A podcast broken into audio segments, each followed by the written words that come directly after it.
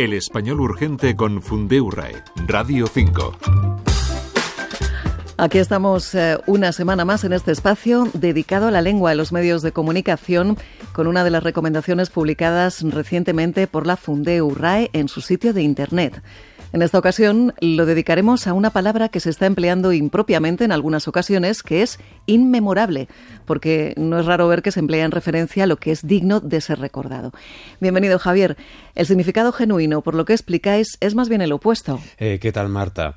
Pues dicho de modo breve, memorable es lo que nos queda en la memoria por lo que inmemorable es lo que no nos queda en la memoria o se ha perdido con el tiempo. Como cuando se habla de los tiempos inmemorables. Exacto, que son los tiempos en los que han ocurrido cosas que no recordamos o que recordamos solo en parte, porque la mayoría han caído en el olvido.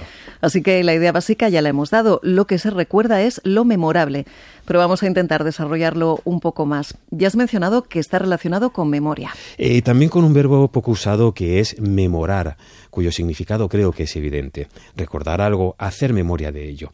La conexión nos viene del latín, aunque se observa también en las formas españolas, porque la terminación ble, que sigue muy viva en el uso, nos permite crear voces que expresan posibilidad, que algo puede pasar. Con lo que memorable, por tanto, es que se puede memorar, es decir, que se puede hacer memoria de ello.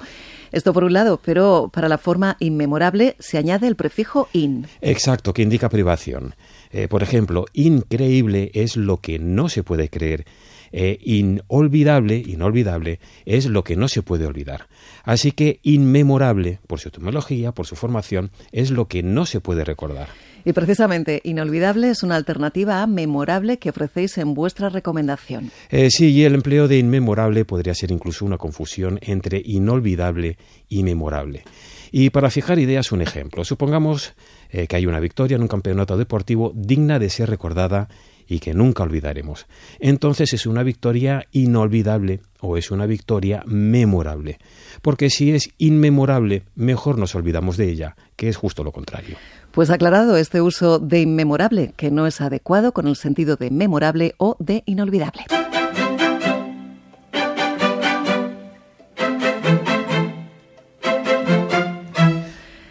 La duda de esta semana os la han planteado por vuestro sitio fundeo.es y es sobre la palabra carillón, que designa varios instrumentos musicales eh, como el conjunto de campanas que hay en ciertos edificios.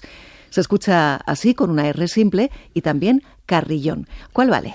Pues eh, carrillón con doble R no se censura, pero la preferible es carillón con una sola R.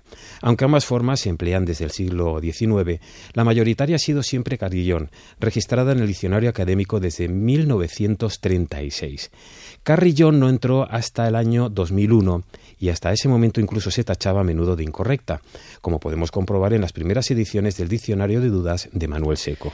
¿Y cuál es la razón eh, por la que es mejor la variante con una sola R? Eh, básicamente porque es la forma mayoritaria y porque es así como nos llegó del francés carillon. 이용. Esta voz francesa, por cierto, tiene una evolución algo enrevesada a partir del latín cuaternio, que aludía a un grupo de cuatro campanas. Desde hace mucho no son necesariamente cuatro, pero ahí está la idea de conjunto de campanas. Por tanto, la forma asentada y preferible es carillón con una sola R, aunque carrillón también vale. Llegamos al final del espacio, así que recuérdanos, Javier, las vías para que os formulen consultas. Por el correo electrónico consultas.fundeo.es o por las redes Facebook y X. Pues terminamos eh, ya el Español Urgente, el espacio de Radio 5 preparado por la Fundeu RAE y la Agencia EFE, en el que comentamos una selección de las últimas consultas y recomendaciones publicadas por la Fundación. Javier Bezos y Marta Alonso, nos despedimos hasta la próxima.